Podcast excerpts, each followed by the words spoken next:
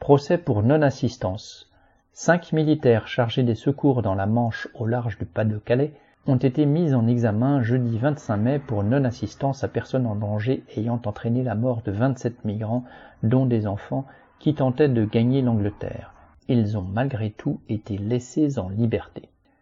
Ces militaires n'avaient pas tenu compte des appels de détresse des occupants qui avaient demandé à une quinzaine de reprises qu'on leur envoie des secours parce que leur bateau prenait l'eau.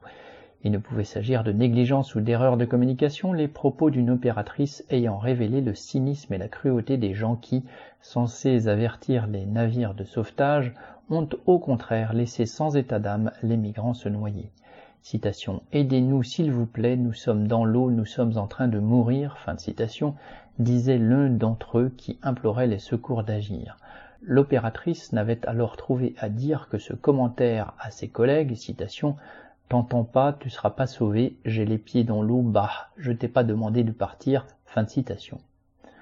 On dresse les militaires à réprimer, voire tuer ceux que leurs supérieurs leur désignent comme des ennemis, même et y compris lorsqu'il s'agit de pauvres gens en détresse qui quittent leur pays avec leurs enfants pour tenter de vivre mieux. Les responsables de cette politique devraient être à leur côté sur le banc des accusés. ML